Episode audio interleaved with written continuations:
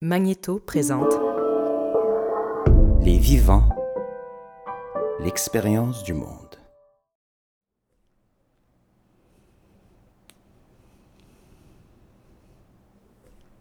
Qu'est-ce qui s'efface? La rage. C'est vraiment cette émotion-là, ce sentiment-là qui m'a empêché pendant des années de faire mon deuil. Puis cette rage-là était constamment alimentée avec ce que les autres pensaient de cette histoire-là. Qu'est-ce qui s'efface pas? Euh, ce qui s'efface pas.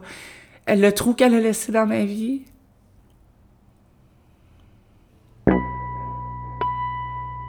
Qui écoute?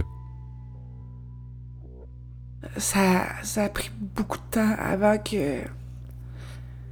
avant que je, je veuille me connaître. Qui entend? J'ai commencé ma vie d'adulte dans un traumatisme qui a fait que. qui a provoqué beaucoup, beaucoup de blocages dans ma vie, puis dans ce que j'étais. Qui est témoin J- J'étais toujours en train d'essayer de me protéger de, de, de plein, plein de choses, puis ça faisait pas en sorte de faire ressortir euh, les caractéristiques de ma personnalité. Avant que je- je- j'en finisse avec ma démarche en justice réparatrice, euh, j'étais vraiment littéralement emprisonnée. La troisième personne.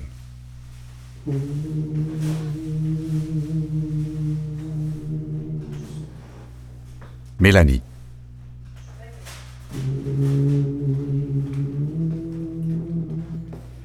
Mélanie a vécu l'homicide de sa meilleure amie, un crime commis par l'un de leurs amis.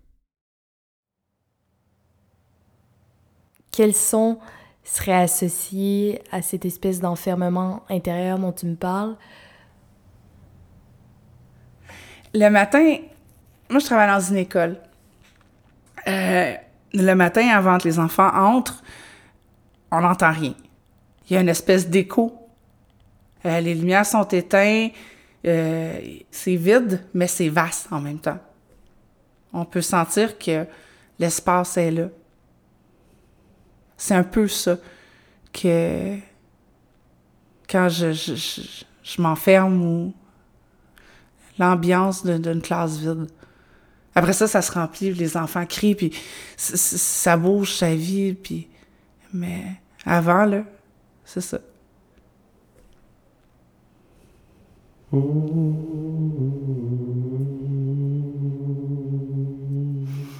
L'histoire a commencé quand j'ai eu 25 ans. J'ai perdu ma meilleure amie qui s'est fait assassiner par un autre de mes amis j'ai vécu cet événement-là de façon très, très difficile. À l'époque, j'avais pas vraiment de ressources pour me venir en aide.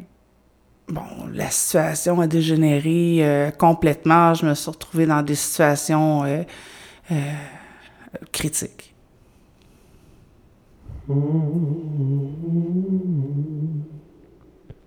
Peux-tu me parler de ton expérience de face à face?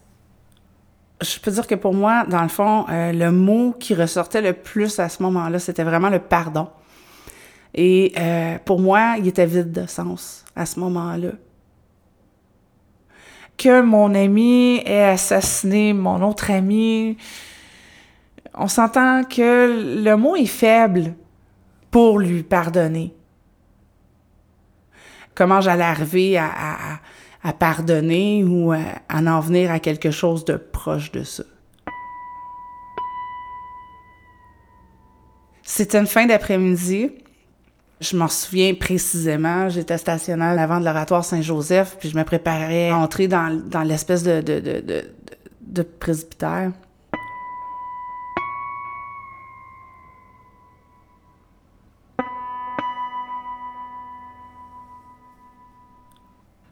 Est-ce qu'au début, t'arrivais à regarder la personne qui était en face de toi? Euh, non, mais pas lui non plus. Je voulais tellement l'haïr, là. Je voulais tellement l'haïr. Euh, il y avait comme une petite voix dans ma tête qui essayait de me convaincre de garder ce sentiment-là. La rage. Quand je suis partie de là, euh, j'étais vraiment déchirée entre l'envie de l'haïr, de le détester parce qu'il avait posé les mêmes gestes que le meurtrier de mon ami, puis euh, puis j'en étais incapable parce que là, il y avait d'autres éléments qui venaient ouvrir ma vision sur autre chose. Ça a fait son chemin.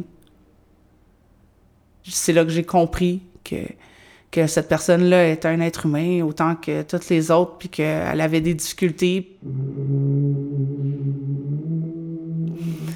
J'ai développé de l'empathie aussi envers cette personne-là, puis c'est ce qui a fait que j'ai pu ouvrir mes horizons sur sa vision puis sur ce que lui avait vécu. C'est quoi les facteurs qui viennent influencer la personne qui l'a porté à poser ces gestes-là? Je pense qu'il faut aussi arrêter de regarder le crime en tant que tel, puis essayer de voir l'être humain en arrière de, de ce crime-là, puis d'être capable de voir que ben la personne elle a souffert elle aussi puis ça l'a influencé son sa personnalité puis oui ça l'a porté à poser d'autres gestes mais c'est à nous de, de en tant que société de s'arranger pour l'accompagner pour pas qu'il repose des gestes comme ça.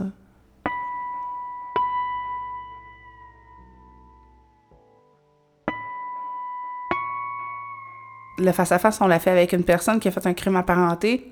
La médiation pénale, j'allais la faire directement avec le meurtrier de mon ami. Je, me suis servi de la démarche en justice réparatrice pour pouvoir me préparer euh, à l'éventuelle rencontre euh, en médiation pénale. Avec tout ce que j'avais vécu avant, puis avec tout l'impact que ça avait sur ma famille, etc., euh, je voulais être en pleine possession de tous mes moyens, puis arriver solide devant lui. J'ai eu ma rencontre euh, et puis euh, ben, ça a permis de boucler la boucle. J'ai été poser les questions que je voulais poser, mais surtout lui dire euh, quel impact ça avait eu dans ma vie et qu'est-ce que ça avait causé comme tort. Et je voulais comprendre pourquoi il avait posé ces gestes-là. Ça a été très libérateur pour moi, là.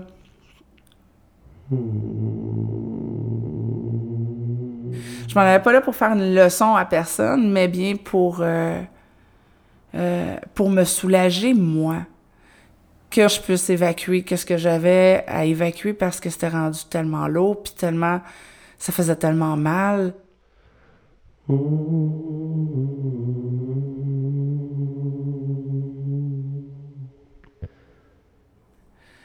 Pour moi, le pardon et le lâcher prise, c'est deux choses qui se rapprochent beaucoup.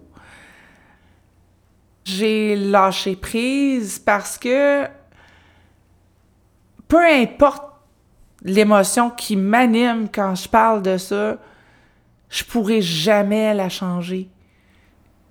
Il n'y a rien qui va effacer le vide que j'ai dans ma vie. Je peux pas dire que je l'ai pardonné, mais je peux dire, par exemple, que j'ai lâché prise la rage ne fait plus partie de ma vie. J'ai décidé de jeter ça quelque part puis le laisser partir. C'est pour ça que pour moi le pardon peut pas s'appliquer dans dans quelque chose comme ça.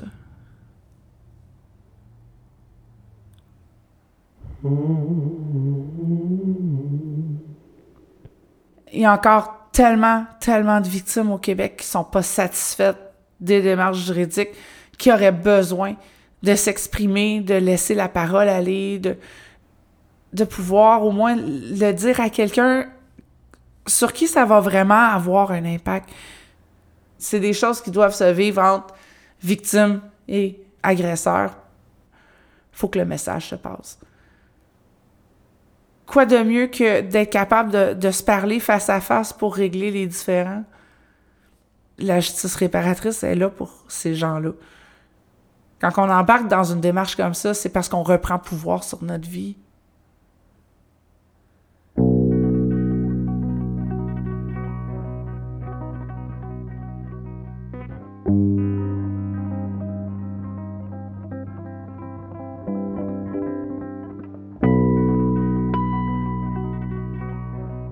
Est-ce que la parole a une fin?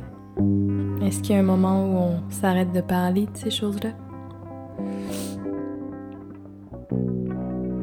Ben, peut-être pas s'arrêter d'en parler, mais peut-être d'en parler d'une façon différente.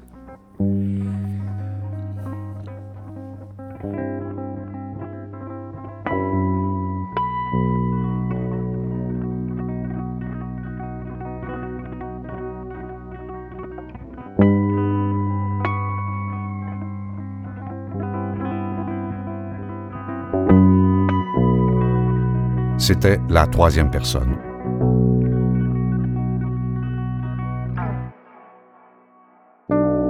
Réalisation Marie-Laurence Rancourt, Antonin Viss. Prise de son Antonin Viss. Montage son et mixage Antonin Viss, Daniel Capeille. Narration Michel Mongeau. Musique Mehdi Cayenne. Coordination des participants et participantes Mathieu Lavigne. Une production de Magnéto en collaboration avec le Centre de services de justice réparatrice. Dans le prochain épisode de La troisième personne. Ben, je voulais d'abord savoir c'était qui. Je voulais vraiment le rencontrer. Surtout quand je me suis fait dire que oh, il n'y aurait rien, il n'y aura rien parce que c'est un jeune. Ça fait non. Ils vont le mettre dans un centre jeunesse, ils vont lui taper sur les doigts, ils vont juste le punir ben ça répare rien, ça. Ça répare rien pour lui, puis ça répare rien pour moi.